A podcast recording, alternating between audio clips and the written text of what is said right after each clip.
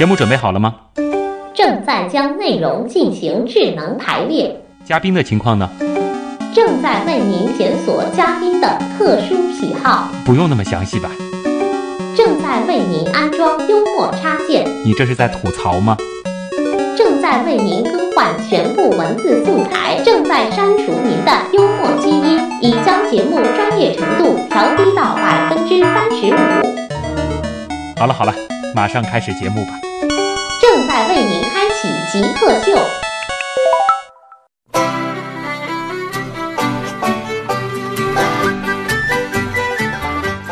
欢迎回来，这里是极客秀，我是连水晶都没有亲自去买过的旭东。我是不需要买水晶，因为自己会做水晶的陈诚。嗯，今天我们请到的嘉宾呢是来自上海第二工业大学的一位材料系的教师啊，他所研究的领域呢是这个功能材料学，具体的话是跟光子晶体打交道。这也就是为什么我们的自我介绍当中会不断的提到这个水晶了啊。其实呃，陈诚自己也说了，你是自己会做水晶，对，呃，怎么做？嗯，做的方法很多啊。通常呢，我们是做一些非常小的，在在纳米尺度的这种微球，那基本就一粒沙了，比一粒沙还小哦，小到你看不见，对，根本看不见。对，大量的这种球，成千上万的这种球堆积起来，那它就有光子晶体的这种规整结构了。那么它就形成了晶体，我们再把它固定一下，不就是一块水晶了吗？所以说，你们是先做了那么小、那么小的纳米尺度的球，这是这是有一种术语的，嗯，称为自下而上啊，我们就从小的做到大的，嗯，那还有一种方法呢，叫自上而下，就是我们把大的进行微加工，把它变得越来越小，嗯，那么我做的是自下而上，自下而上还比较好理解，这个自上而下，这个我感觉比较难理解啊。比如说，你把你把一块石头磨成一堆沙粉，那就是自上而下，我们只不过把这个粉尘的这个。尺度磨得更小了而已，啊，也就是说，到了这种小的这个尺度之后，大量的这个球放在一块儿，它自己会形成一个稳定的结构，还是说需要有一些这个外在的这种物理条件的变化？我们需要严格的操控它，所以这就是加工晶体的难度之一，不然人人都可以做了。嗯，自己做过最大个头的这个水晶有多大？啊，也就几厘米吧，几厘米。嗯，它的造价其实非常便宜。嗯。但是我我可以卖得非常贵，因为很很纯净是吗？嗯，对。其实呢，有一些缺陷往往并不是坏事。嗯，正是因为它有了缺陷，造成的这种落差或者是呃层次间的差异，才会使它显现得更漂亮。嗯，不然的话，它只是同一个颜色啊。这个算是你们在这个实验室自己这个做着玩呢，还是说它是有这个科研的意义的？它当然是有意义的。我们做的就是这个方向，我们可以考察它这个断层断层形成的机理。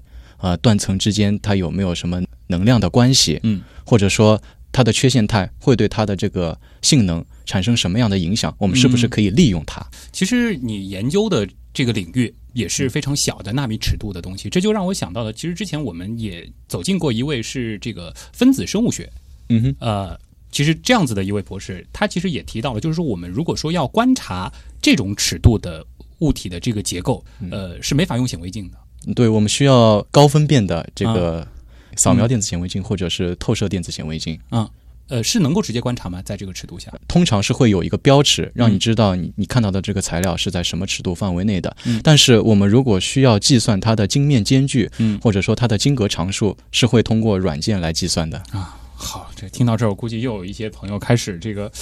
呃，大脑当中这个出现空白啊，因为又出现了什么金格常数之类的。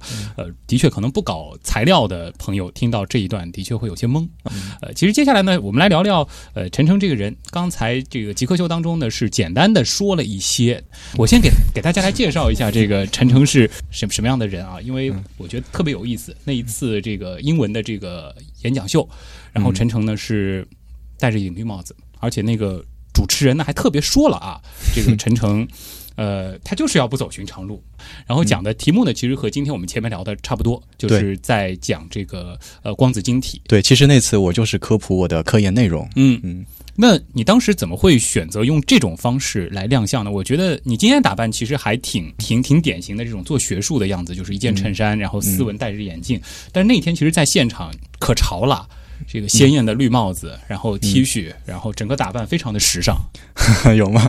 呃，其实戴一顶绿色的帽子啊，仅仅是因为我喜欢绿色而已。啊，因为绿色是最鲜活的颜色，嗯。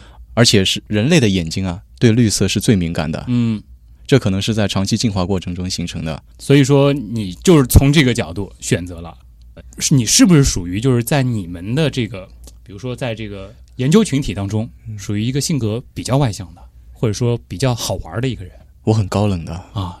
我只对自己感兴趣的事情会非常的投入。嗯如果说我不感兴趣的事情呢，我是不大愿意搭理的。啊，那生活当中自己是一个怎样的人呢？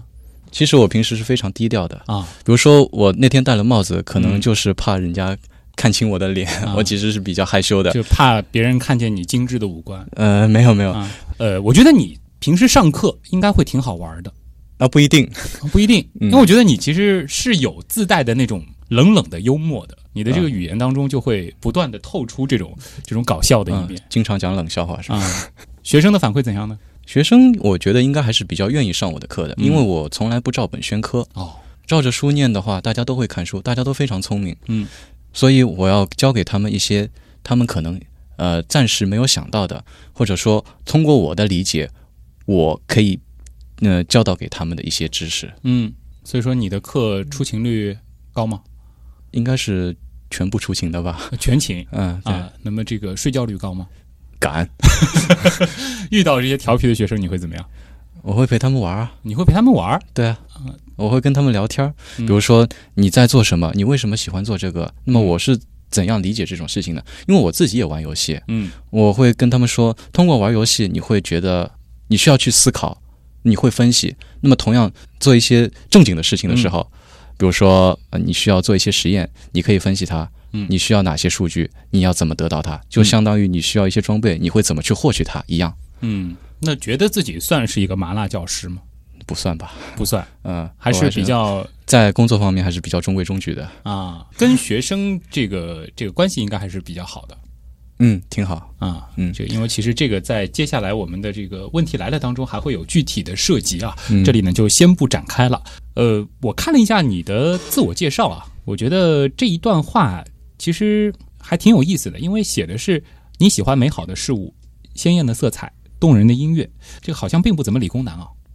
这个是嗯你你生活当中的一个真实表现。对对对，因为我相信美好的事物大家都喜欢，嗯正是有一颗向往美好、追求美好的心，你才会更有动力的做事情，嗯把生活变得更好。嗯，这才是生活的意义所在嘛。所以其实对艺术还挺感兴趣的，嗯，有些部分嘛。有些部分，嗯啊，更多可能是听音乐听的比较多嗯，对，啊，因为这个偷偷的看了一下你的你的朋友圈，每天好像会分享不少的歌，是这样吗？嗯，一般都是老歌，因为我比较喜欢经典的东西，经过时间的沉淀，经过人们的考验，嗯才能才能证明它是好的。啊，陈诚其实真的是一个很有意思的人啊。啊，这基本上是你在这个课堂上和生活中的一个基本的状态了。嗯那对聊聊一会儿你的过去吧。一般来说，其实这个最后能读到博士的这个成长路上，还是有挺多这个比较有营养的鸡汤可以熬一下的啊。你的这个个人经历是是怎么回事？从小就对这个材料感兴趣吗？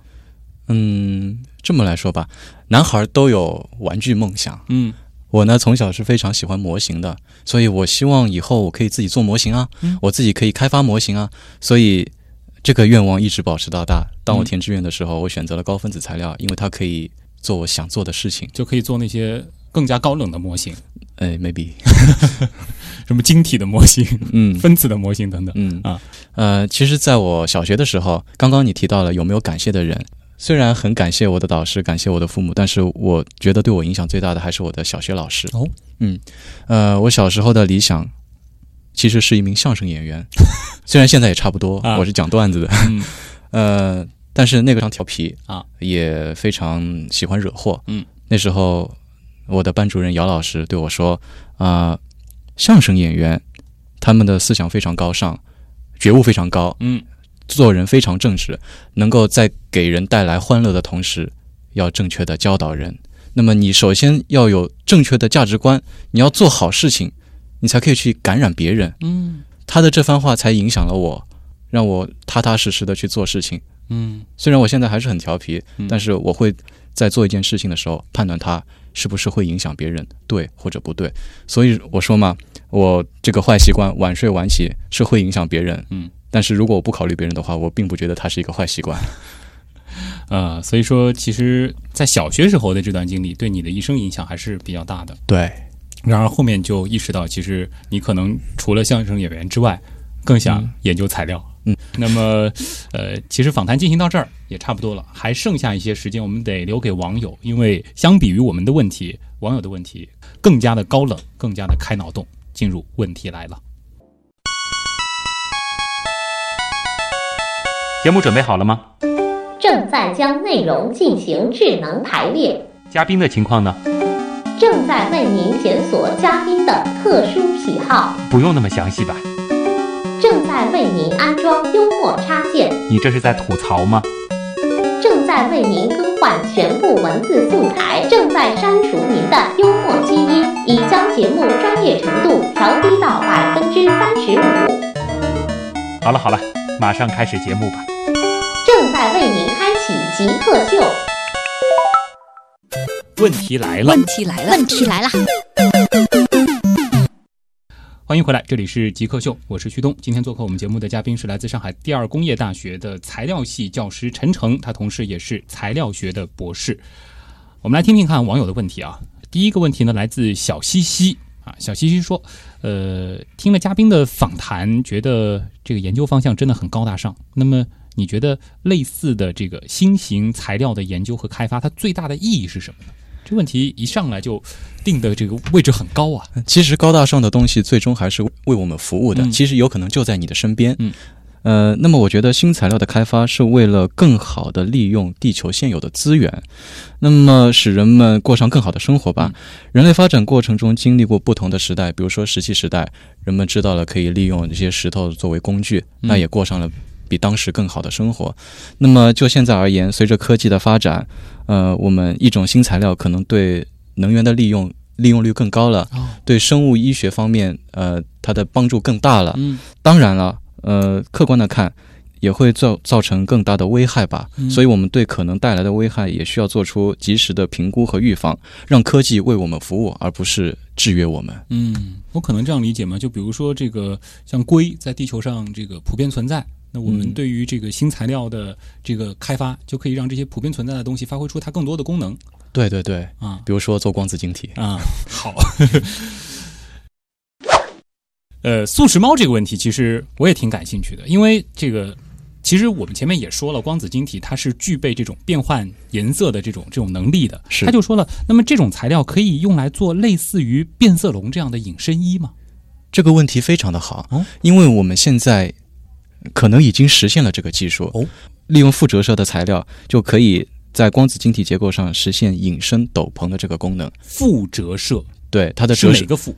呃，正负的负，正负的负。对，这是一种什么样的原理？呃，因为它通常我们折射率都是以空气为基准是一，那么其他材料一般都会比一高。对，那么它的折射率如果如果是小于一的话，那就会产生负折射的效果啊。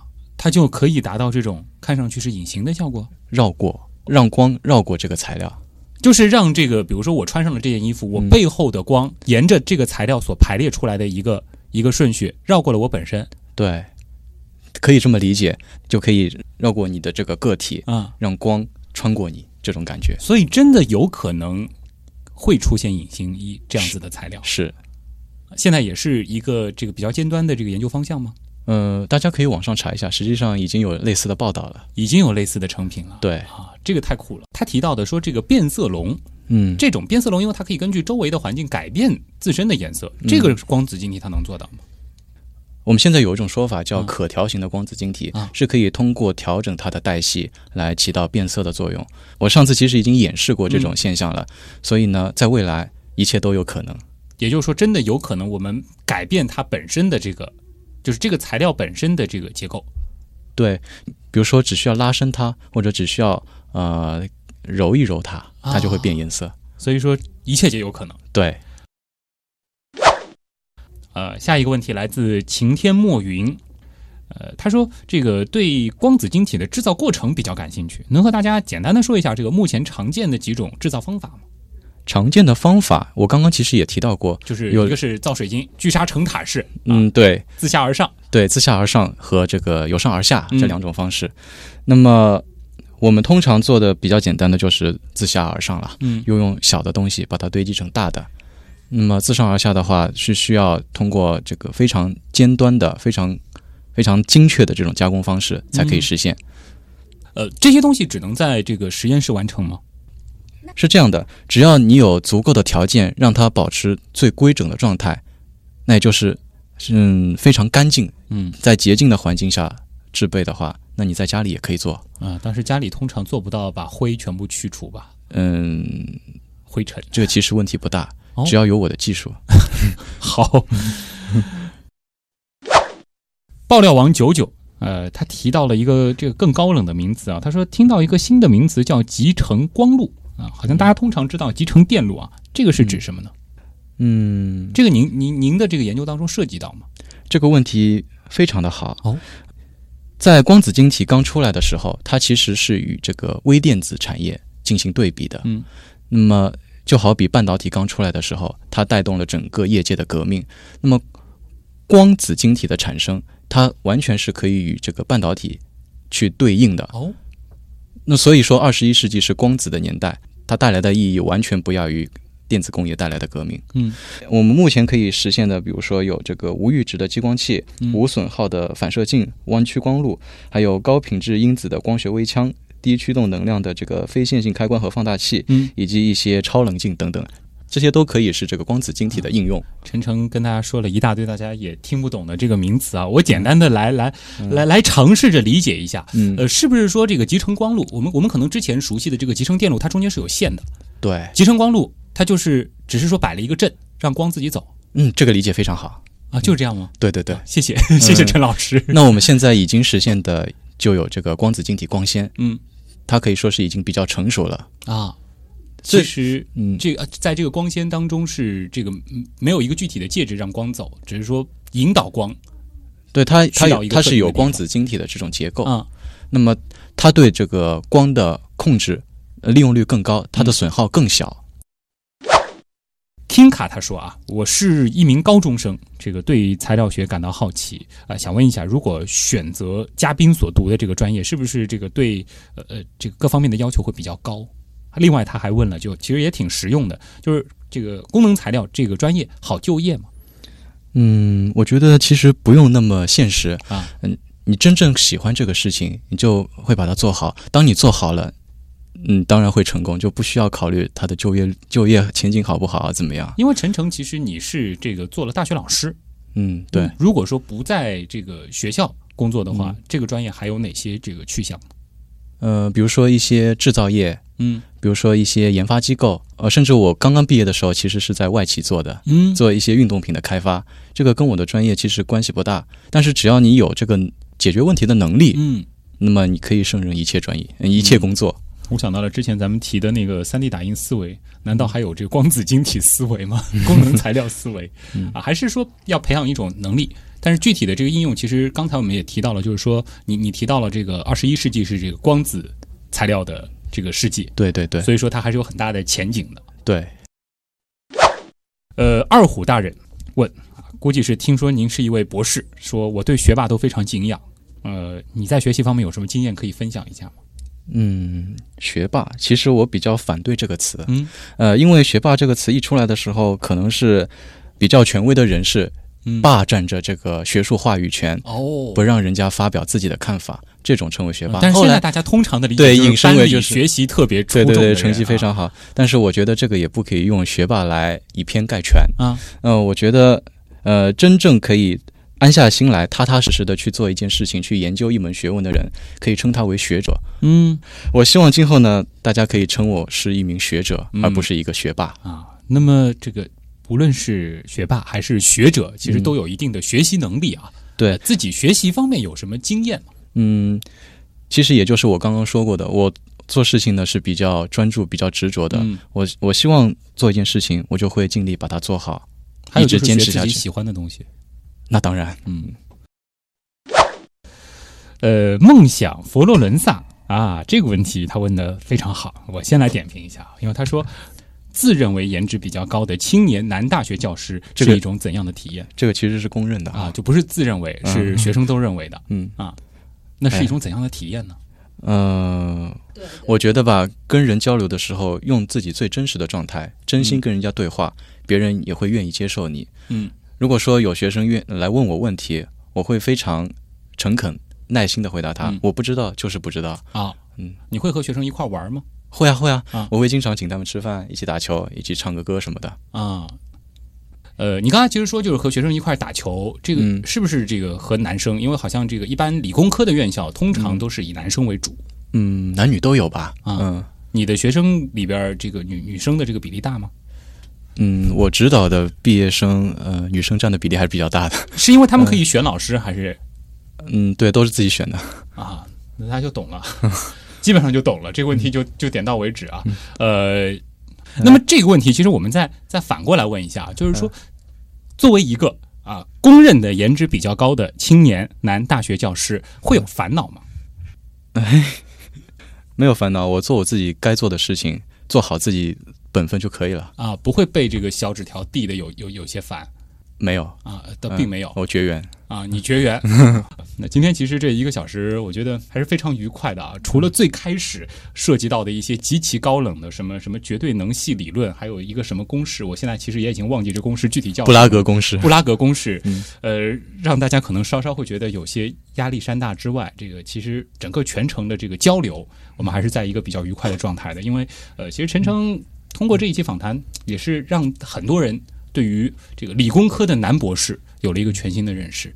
呃，其实像你们这样的人，很多还是非常的这个搞笑，呃，非常的有意思，并不是像大家传统当中认为的啊，好像这个一丝不苟的这个非常的严谨。当然做事可能是一丝不苟，非常的严谨，但在生活当中其实也非常的这个自然，非常的普通。对对对，我们也是非常乐观、非常开朗的，嗯，而且这个穿衣服一样可以这个非常的精致。非常的欢欣。非常的鲜艳。好，那感谢陈诚来到我们的节目啊，这里是极客秀，我是旭东，我们下周的节目再见。